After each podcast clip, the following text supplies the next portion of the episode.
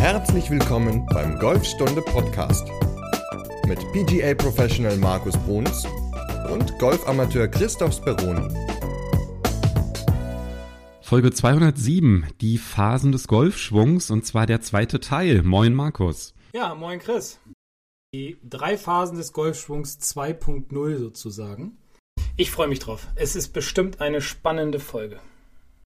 Ja, ich habe mich ein bisschen vorbereitet und habe dabei festgestellt, dass es ja mehr Phasen gibt als die sechs. Du hast bestimmt Golf gespielt am Wochenende und willst mir jetzt von deiner Psychophase erzählen, in der du dich gerade befindest, weil du nicht gut gespielt hast? Oder welche Phase schwebt dir vor?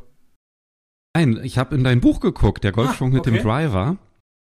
Ich weiß ja auch den Hintergrund, aber ich fand es dann trotzdem ganz äh, witzig. Es gibt ein Kapitel, das heißt die sieben Phasen des Golfschwungs. Mhm. Und da gibt es nämlich noch eine zusätzliche Phase, die nach dem Takeaway kommt, nämlich Radius aufbauen. Aber das hast du, glaube ich, auch nur explizit so aufgeführt, weil das ja natürlich beim Driver noch so eine Besonderheit hat.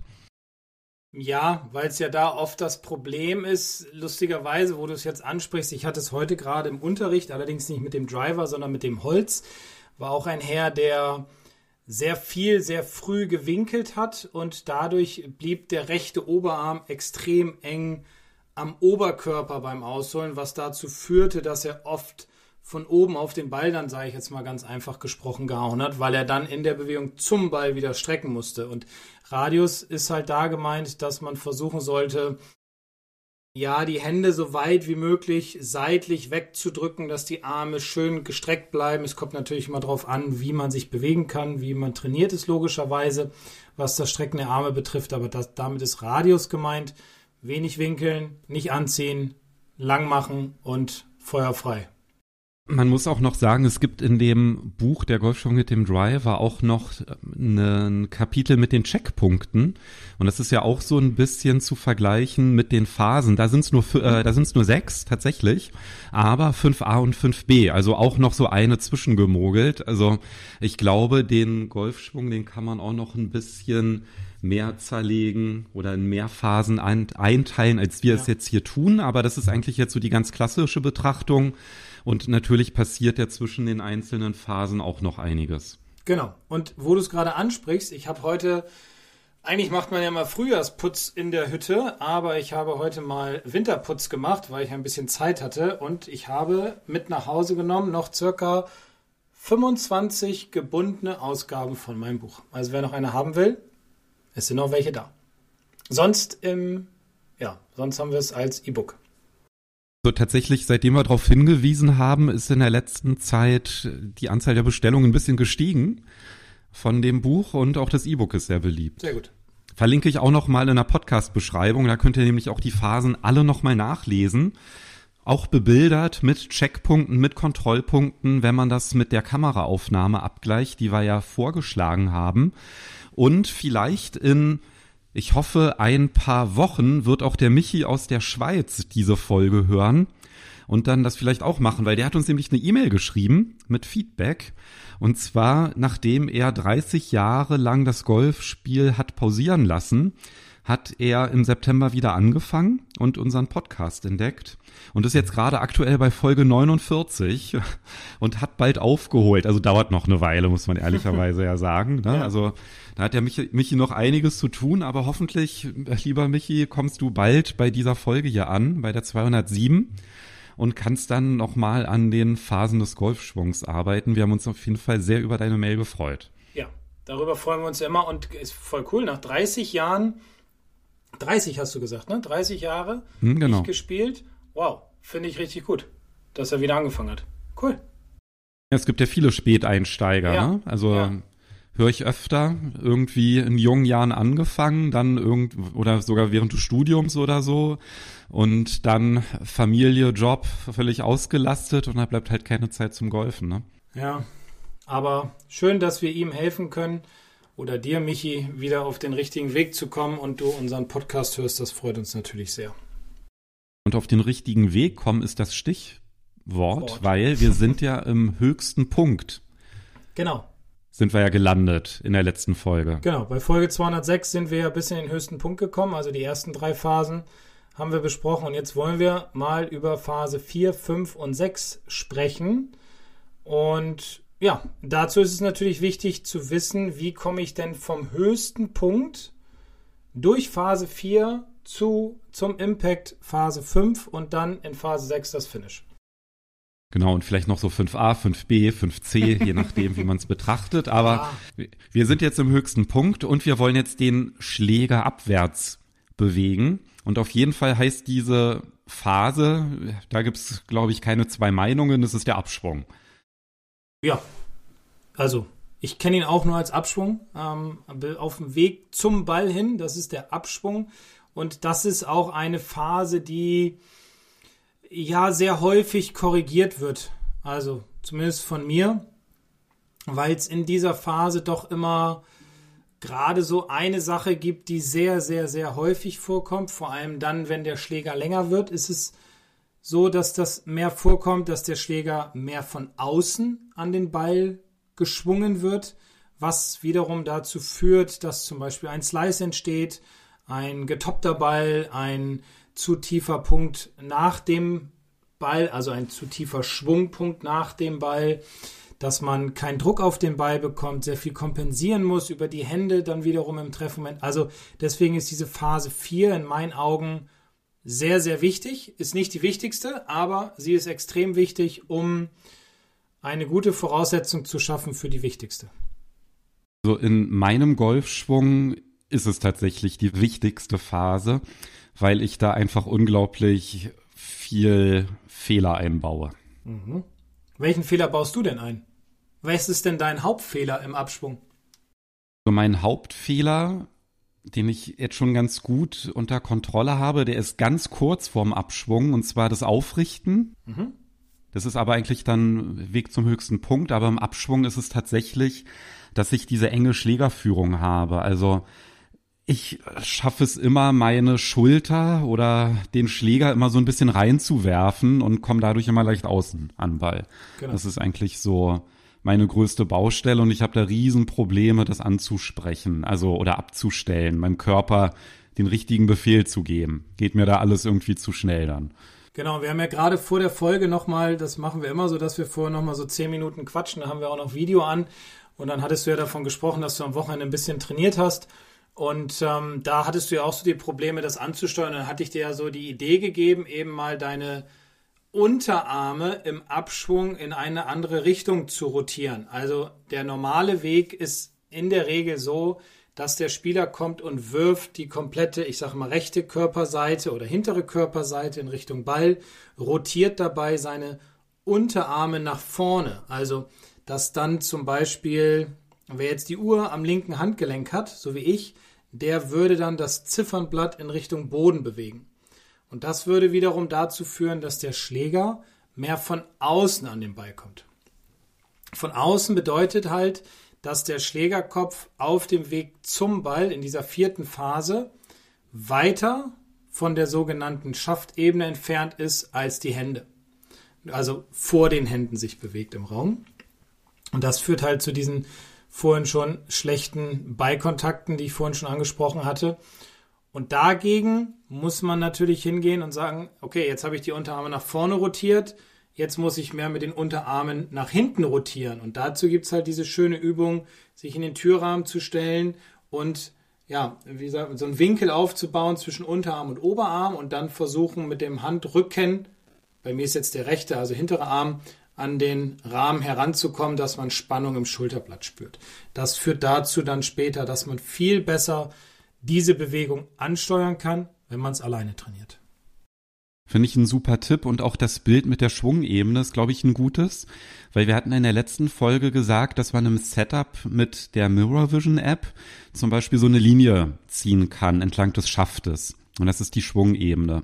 Und das, was du beschrieben hast, ich bin jetzt im höchsten Punkt, dann führt es eigentlich dazu, dass es ja von dieser Schwungebene, also diese Diagonale, die durch den Schaft geht, wie eine Ansprechposition war, dass es eine obere Seite und eine untere Seite gibt.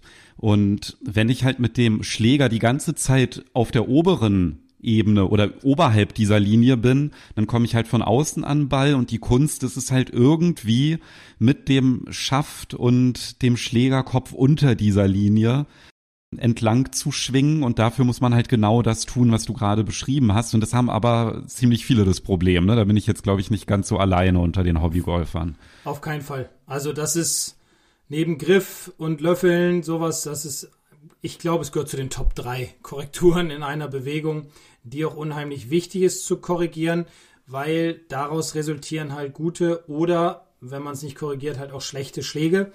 Man kann natürlich ein bisschen von außen kommen, dann fadet man den Ball, aber in der Regel kommen die meisten Spieler sehr weit von außen, was eher zum Slice führt und deswegen sollte man diesen Weg auf jeden Fall äh, korrigieren.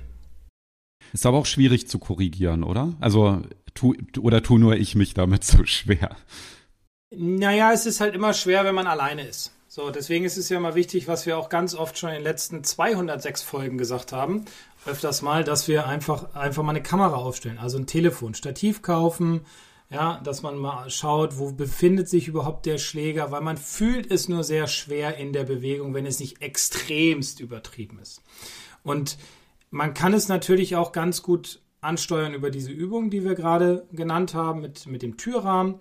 Oder, ja, es gibt auch viele verschiedene Hilfsmittel, aber ich finde immer noch einen schönen Drill, den ich ganz gerne auch noch erklären würde, ist dieser, ich nenne ihn den Pump-Drill.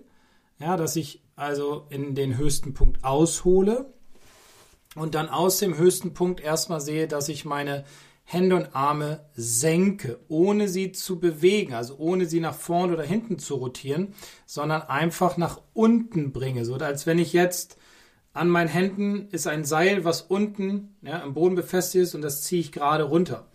Die Arme bleiben dann relativ stabil, der rechte Oberarm kommt dann automatisch an den Körper ran und das mache ich zweimal. Also ich hole aus, halt oben an, pumpe einmal, gehe wieder hoch, pumpe nochmal, gehe wieder hoch und dann versuche ich dieses Gefühl beim dritten Mal mit dem Ball umzusetzen.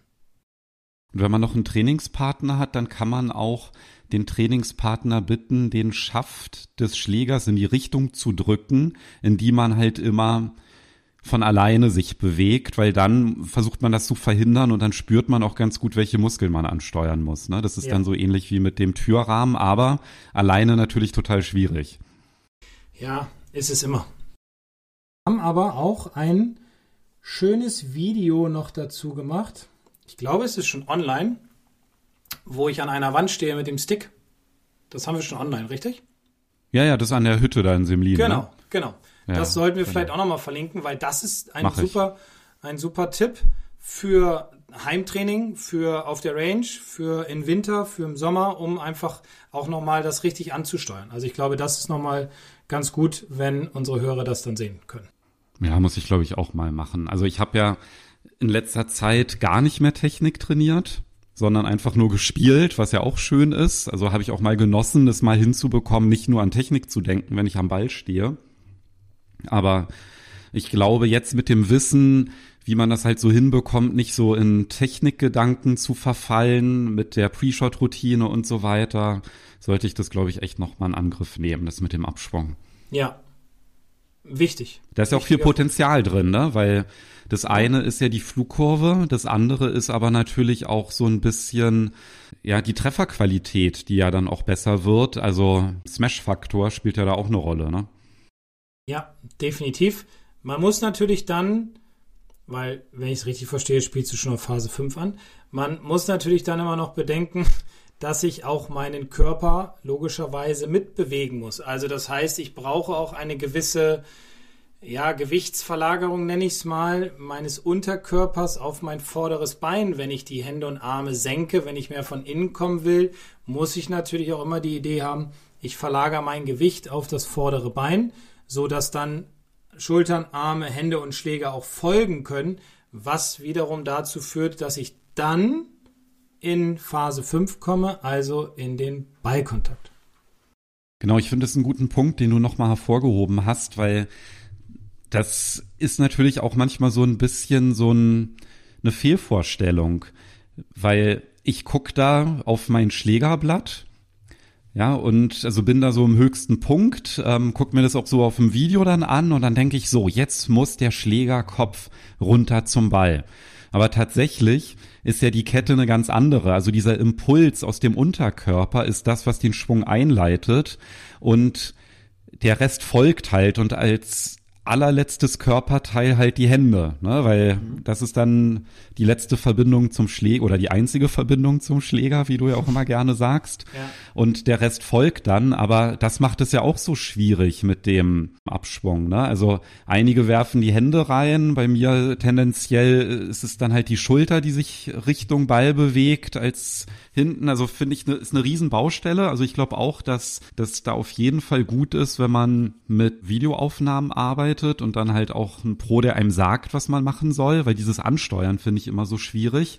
Aber dann kann man ja eigentlich gar nicht mehr so viel machen, oder? Wenn wir jetzt zum Impact übergehen. Also ich leite den Abschwung ein, mache das dann hoffentlich genau in dieser Folge und dann vergeht ja gar nicht mehr so viel Zeit vom höchsten Punkt bis zum Ballkontakt. Nee, das merkt man ja in der Regel auch gar nicht, was da, was da passiert, weil es halt so schnell ist, weil es ja, hatten wir, glaube ich, schon mal drüber gesprochen, dieses 3 zu 1 Verhältnis ist in so einer Bewegung. Wenn ich jetzt drei Sekunden lang aushole, schwinge ich eine Sekunde ab. Also es ist halt so sehr, sehr schnell in der Bewegung zum Ball. Deswegen müssen da ganz viele Faktoren auch zusammenpassen. Diese, deswegen sagt man ja auch, diese kinematische Kette muss passen. Ja, also die richtige Reihenfolge, damit man dann in eine gute fünfte Phase kommt, wie wir sie nennen, also in den Ballkontakt hinein, in den sogenannten Impact. Und da ist es natürlich auch so, dass es da etwas gibt, was ganz, ganz wichtig ist, um halt sauberen Ballkontakt zu kriegen, um einen guten Ballflug zu bekommen, um Druck vor allem auch auf den Ball zu kriegen und ja, um mit mehr Freude über den Platz gehen zu können. Und das ist halt dieser sogenannte Ball-Boden-Kontakt, über den man immer spricht. Aber man muss auch ehrlich sein, den die meisten nicht konsequent haben. Weil die meisten Spieler haben immer noch, so ist meine Erfahrung, den Gedanken, dass ein Golfball nach oben geschlagen werden muss und sie müssen oder stellen sich vor, wie sie mit dem Schläger unter den Ball kommen müssen. Und auch das habe ich schon aufgesagt, ich habe es noch nie geschafft, außer im Bunker natürlich, mit meinem Schläger unter den Ball zu kommen, wenn der auf dem Rasen liegt, weil wie soll das funktionieren? Ne? Also wir müssen immer erst den Ball treffen und müssen dann den Boden treffen. Deswegen ist dieser Ball-Boden-Kontakt allein der Gedanke schon ganz, ganz wichtig für einen guten Impact. So, bei den Eisen natürlich, ne, ja. das ist auch nochmal wichtig zu sagen. Ja, ja, Jetzt fällt mir auch gerade wieder ein, warum wir in dem Buch oder warum du in dem Buch 5a und 5b als Checkpunkt gemacht hast. Weil tatsächlich, wenn ich jetzt den Treffmoment kontrollieren will, dann brauche ich ja eine andere Kameraperspektive. Also ich kann kurz vor dem Treffmoment kann ich noch mit unserer Schwungebene, die wir eingezeichnet haben, also wenn wir Down the Line das aufgestellt haben, ist auch noch mal verlinkt, wie man am besten die Kamera aufstellt. Dann ähm, achtet man ja ganz kurz vorm Treffmoment noch, ob der Schlägerkopf unterhalb dieser Linie ist, also unterhalb der Schwungebene. Aber wenn man sich dann den Treffmoment selbst anguckt, ist es ja besser, eine Frontalaufnahme zu haben. Die ist übrigens auch gut, um den Griff zu kontrollieren, kann man nämlich auch machen. Also auch gerne, wenn man jetzt halt den Treffmoment kontrollieren will, dann auch mal wirklich die Kamera gegenüber von den Händen hinstellen, um da halt mal dann zu gucken, wie sieht das denn aus im Treffmoment. Und was sind denn da so Punkte, wo du sagst, die sind halt ganz wichtig? Dass man da halt wirklich einen guten Ballkontakt hat. Also du hast gerade schon angesprochen, dass man natürlich nicht löffelt. Mhm. Das bedeutet, wo sollten die Hände und wo sollte der Schlägerkopf sein im Treffmoment? Also der Schlägerkopf sollte ja schön am Ball sein. Deswegen ist ja auch ein Ballkontakt immer ganz wichtig. Und in dem Bild sollten dann die Hände leicht vor dem Ball sein. Also schon ein Tickchen mehr in Richtung Ziel. Und ich habe dabei immer so diese Vorstellung, dass ich versuche, meinen linken Handrücken im Treffmoment in Richtung Ziel ja, zu bewegen, zu schieben, wie auch immer man es nennen will. Und das Logo meines Handschuhs soll in dem Bild schon mehr in Richtung Ziel zeigen.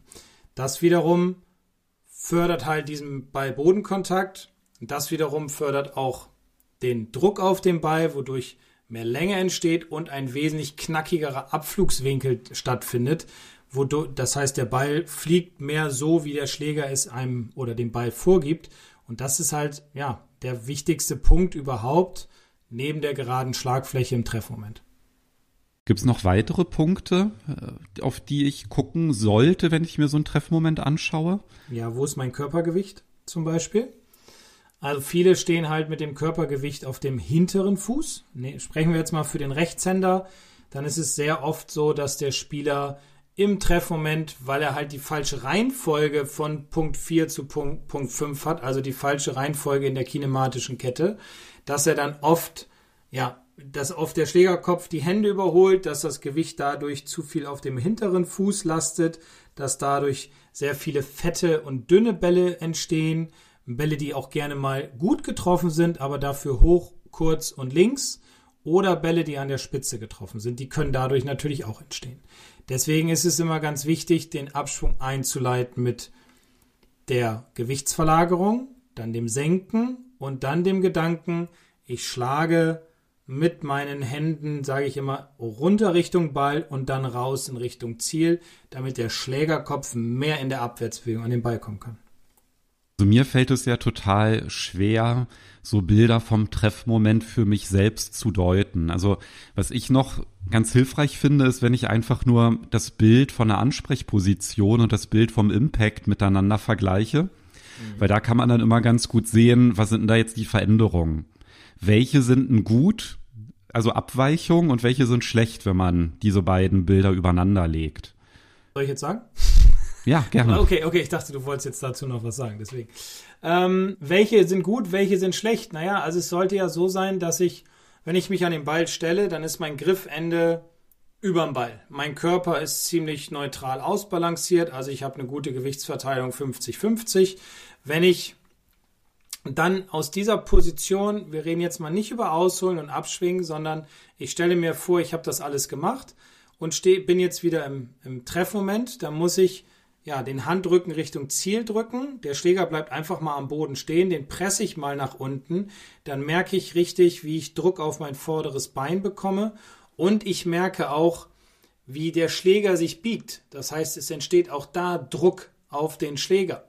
Und das ist ein Bild, was ich immer bevorzuge, was ich auch immer den Leuten versuche nahezubringen, was sie einfach mal trainieren sollen. Also sich ins Setup stellen, normales Setup einnehmen und dann mal bewusst nach unten drücken, ohne den Ball dabei zu bewegen.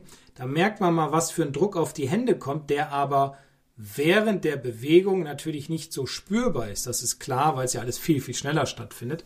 Aber das Bild hilft nochmal, finde ich, richtig gut, um den Impact zu verstehen. Und am besten vorm Spiegel machen, dass man auch mal in den Spiegel gucken kann. Ich finde auch im Winter die Übung mit der Mattenkante ganz gut. Ah ja, die haben wir auch schon lange nicht mehr. Ne? Ja. Die hatten wir auch schon lange nicht mehr erwähnt. Ja, genau. Die Mattenkante wegschieben, ja, dass die Schlagfläche gerade an die Mattenkante ankommt. Ja, das ist auch ganz, ganz wichtig. Das ist auch ein guter Tipp. Haben wir da nicht auch mal ein Video zu gemacht? Haben wir gemacht in Kombination mit dem Impact Bag, weil das wäre das Trainingsgerät, okay. das man aber auch zu Hause super verwenden kann. Und auf der Range braucht man das natürlich nicht. Da kann man halt im Winter wunderbar einfach die Matte mal aus der Verankerung rausnehmen, wenn man da jetzt nicht so eine tolle T-Line hat wie bei euch. Mhm. Hat man, oder? Haben wir nicht mehr. Ach so. Wir haben jetzt einzelne Matten wieder. Aber da sind Kanten, da sind ja Kanten dran. Die liegen die liegen die Matten und dann kann man die ja so praktisch. Ja, ja, ja genau, so ein bisschen raus, genau, ein bisschen rausnehmen und dann ja, ja. Halt wirklich, also da jetzt nicht mit voller Power, so auch gerne ruhig langsam, weil der Vorteil ist, dass man ja wirklich so ein bisschen die Schlagfläche dann auch spürt und was es auch bedeutet, gegen den Ball gegenzudrücken. Ne? Das ist, glaube ich, auch nochmal so ein ganz gutes Körpergefühl. Ja, definitiv. Was übrigens ein richtig cooler Drill ist, wenn man jetzt den Druck auf den Händen gespürt hat, wenn man merkt, wie der Schläger sich biegt, wie die Schlagfläche neutral ankommt, ist auch ein schöner Drill, ist der Handtuchdrill, wodurch man ja drei Fliegen mit einer Klappe schlagen kann. Also einmal, ich erkläre ihn gleich, einmal verlagert man besser sein Gewicht, zweitens, der Schläger kommt mehr in der Abwärtsbewegung und drittens, man kriegt einen besseren Ball-Bodenkontakt. Und zwar nimmt man sich ein Handtuch, legt das glatt auf die Matte oder auf den Rasen und ich mache es also immer für Eisenschläge, ne? Für Eisenschläge, ja, ja, auf jeden Fall. Nur für Eisen. Und ich mache es dann immer so, dass ich ungefähr eine Handbreit, also ausgespreizte Fingerbreite, dann daneben einen Ball positioniere. Das heißt, zwischen Ball und dem Handtuch ist eine Handbreit Platz. Und dann ist mein Ziel, dieses schöne glatte Handtuch in der Abwärtsbewegung nicht zu berühren, denn sollte ich es treffen, wäre ich zu früh im Boden, hätte das Gewicht nicht gut verlagert, hätte die Hände nicht vom Ball, würde ich also auch keinen Ball-Bodenkontakt bekommen. Schaffe ich es, dass das Handtuch schön glatt bleibt, habe ich automatisch besser ähm, mein Gewicht verlagert, ich habe mehr Ball-Bodenkontakt gehabt und der Steger kam mehr in der Abwärtsbewegung an den Ball. Und das Handtuch ist dreckig. Und das Handtuch ist nicht, äh, ja, weiß ich nicht. Also meins im Moment ja, weil es nicht gewaschen ist. Aber ähm, ja, also nicht auf der matschigen Range machen ist halt auch super. Dann wieder beim Mattentraining, ja. da ist es ja dann meistens trocken. Ne? Ja. Kann man auch zu Hause mal machen, auf dem Teppich hinlegen, ohne Ball natürlich. Einfach mal vielleicht ein Tee dann wegspielen, wegchippen oder so. Keine Ahnung, geht ja alles. Muss man halt gucken, wie es zu Hause machbar ist. Ja, genau, bevor du jetzt hier die Tipps gibst und sich dann alle beschweren, dass die Fliesen oder die Vitrine kaputt gegangen ist, ja. kommen wir mal lieber in die nächste Phase rein, weil ich glaube, für den Impact war es das schon, oder? Für den Impact ist das sehr, sehr wichtig gewesen, über was wir gerade gesprochen haben. Und dann gibt es ja nur noch eine Phase und das ist die Phase, die ja nicht ganz, der nicht ganz so viel Bedeutung zugewendet wird, nämlich die, das Finish oder die Finish-Phase. Und da gibt es nicht ganz so viel zu, zu sagen, weil es gibt immer so einen schönen Spruch, das heißt, der heißt, dass das dem Ball vollkommen egal ist, wie das Finish aussieht. Also man muss nicht immer dastehen wie ein Rory McIlroy, schön durchgestreckt und alles muss perfekt sein der Schläger muss im Nacken liegen und so weiter. Das ist alles nicht immer unbedingt ratsam. Es kommt halt immer auf den Spieler drauf an. Was aber immer ratsam ist, in meinen Augen, dass man sich einfach nach dem Ball über sein Finish ein Feedback einholt, wie der Schwung vorher war. Weil alles, was nach dem Ball passiert, hat ja irgendwo Ursachen vorher und dementsprechend kann man sich darüber ein ganz gutes Feedback einholen. So Symptomdeutung. Richtig, genau. Ein bisschen rückwärts denken dann. Ja, nee, finde ich auch gut, einfach so als Kontrolle, weil während des Schwungs, da kann man jetzt ja nicht sonderlich sich viel Feedback holen und auch wenn man einen Schwung aufnimmt, vergeht ja meistens so viel Zeit zwischen Aufnahme und Schlag, nee, umgekehrt, zwischen, zwischen der Aufnahme und dem Betrachten des Schlages, dass man dann halt auch schon wieder so das Körpergefühl verloren hat. Deswegen ja vielleicht nochmal der Tipp aus der letzten Folge. Hast du es eigentlich ausprobiert, mal mit der Mirror Vision Premium App, das zu koppeln mit dem iPad? Bin ich ehrlich gesagt noch nicht zugekommen. Es tut mir leid. Ich habe ja, es nee, aber auf gut, hätte sein können. Ja, ja, weil ich habe ja sogar den Kuli gehört, als du es dir aufgeschrieben ja, hast. Ja, ich habe ja bald Urlaub. Wir nehmen ja schon ein bisschen voraus auf und dann werde ich äh, ja das mir mal zu Gemüte führen. Weil das ist natürlich super, wenn man es sich direkt angucken kann, aber sonst hat man ja wirklich gar kein Gefühl so richtig, was war jetzt gut, was war schlecht, außer im Finish. Also klar, Ballkontakt, das ist vielleicht auch etwas, aber gerade als Anfänger ist es ja auch sehr, sehr schwierig, finde ich, irgendwie so den Ballkontakt zu deuten mhm. oder auch eine Flugbahn zu erkennen. Ja, also ob der jetzt einen Links- oder einen Rechtsdrall hat, das können ja viele auch gar nicht unterscheiden. Wenn die nur Bälle mit Rechtsdrall sehen, dann denken die, ja, dass dann halt einer, der ein bisschen weniger Rechtsdrall hat, dass das ein Power Draw ist. Also da muss man sich ja auch erst dran gewöhnen. Das Auge muss das halt auch äh, mal solche Schläge sehen, ja, damit man halt auch den Unterschied feststellen kann. Aber das Schöne ist ja, dass man als Anfänger im Finish auch ganz, ganz viel aus seinem Schwung lesen kann. Zum Beispiel, wie ausbalanciert steht man oder muss ich so einen Ausgleichsschritt machen. Ne? Das finde ich auch immer so einen ganz starken Indikator. Also wenn ich zum Beispiel in Phase 4 den Schläger gut senke, ich komme von innen an den Ball, ich kriege auch einen guten Ballkontakt hin in Phase 5, dann habe ich auch, und ich habe eine gute Gewichtsverlagerung geschaffen, dann ist es natürlich auch so, dass ich sehr ausbalanciert bin im Finish, dass ich mehr Gewicht auf der linken Außenseite, der linken Ferse habe, dass ich schön stabil stehe, gut rausgedreht bin. Das sind aber Dinge, die dafür muss ich sorgen, äh, ja, also vorher im Schwung. Wenn ich zum Beispiel zu sehr von außen komme dann ziehen viele Spieler, müssen sie auch, die Arme an, damit sie überhaupt den Ball noch treffen. Also so eine Art Bodenvermeidungstaktik und eine Ballhilfe nenne ich sie mal. Wenn dann höre ich es ganz oft, wenn ich so frage, ja, was glaubst du denn so, was müsstest du jetzt machen, was wollen wir korrigieren oder was müsstest du korrigieren? Sagen viele Spieler, ja, ich habe immer versucht, die Arme länger zu machen, weil ich das im Fernsehen sehe. Und dann sage ich, das funktioniert aber nicht, wenn dein Schläger von außen kommt. Ja, also wenn der Schläger von außen kommt in Phase 4, dann willst du den Ball noch treffen. Stell dir mal vor, du würdest dann kurz vor Phase 5 anfangen, die Arme zu strecken, damit du ein gutes Finish kriegst, dann würdest du außerhalb des Balles vorbeischlagen. Also deswegen ist es immer ganz, ganz wichtig, dass erstmal Phase 4 passt, damit dann Phase 5 auch gut passen wird und dementsprechend ist dann Phase 6 das Finish einfach nur die Konsequenz aus vielen, vielen guten Dingen, die vorher passiert sind. Lass uns mal vielleicht noch den Punkt vertiefen mit dem ausbalancierten Finish. Wenn ich nach meinem Golfschwung einen Schritt Richt Richtung Ball mache, den ich gerade geschlagen habe, dann ist das auf jeden Fall besser, als wenn ich einen Schritt weg vom Ziel machen muss, ne? Moment. Wenn ich da jetzt einhacke. Ein Schritt Richtung Ball ist nicht gut, weil also, dann kommst du von außen. Ein Nein, Schritt Richtung den, Ziel, das ist besser. Das meine ich doch. Nee, wenn ich den geschlagen habe und der Ball Richtung ah, Ziel fliegt. Okay, so klar. rum. Nur, dass wir ja, ja. uns richtig verstehen. Ja, genau. Also lass uns, lass uns das Ziel als Referenzpunkt nehmen. Ja, gut, wenn ich, gut. na, also, wenn ich nach meinem Schwung nicht ganz so ausbalanciert stehe und einen Schritt nach vorne mache, ist es auf jeden Fall besser, als wenn ich einen Schritt weg vom Ziel machen muss. Ja, definitiv. Immerhin zum Ziel arbeiten. Das ist ganz wichtig. Weil das ist ja das ganz wichtige Bild, einfach auch von der Gewichtsverlagerung, auch von der Drehung. Wohin zeigt meine Gürtelschnalle? Finde ich auch nochmal einen guten Checkpunkt. Zum Ziel? Oder links davon? Sogar links, sogar links vom Ziel vorbei als Rechtshänder. Ja, genau. Weil das ist ja eigentlich das, wo auch die meisten Probleme mit haben. Also da wirklich einfach mal drauf achten, wohin zeigt die Gürtelschnalle, nachdem ich geschlagen habe, idealerweise links vom Ziel vorbei.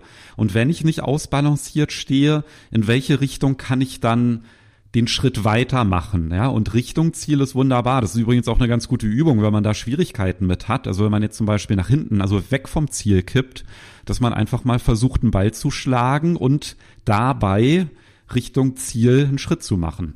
Ja, genau. Also dem Ball hinterherlaufen sozusagen. Der Ball hinterherlaufdrill. Hm, wieder ein neues Wort gefunden. Super.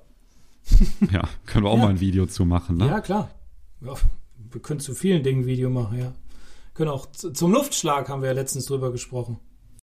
Ja, da kann ich manchmal ein Video zu machen. ja, genau. Aber du hast den ja auch gerade gehabt, den Luftschlag, oder? Dass man dann, wenn man am Ball vorbeischlagen würde, wenn man da so ein paar Fehler einbaut vorher mit den gestreckten ja, Armen beispielsweise. Genau, also, definitiv. Da ja. hat man dann natürlich auch seinen Luftschlag und den will man logischerweise vermeiden.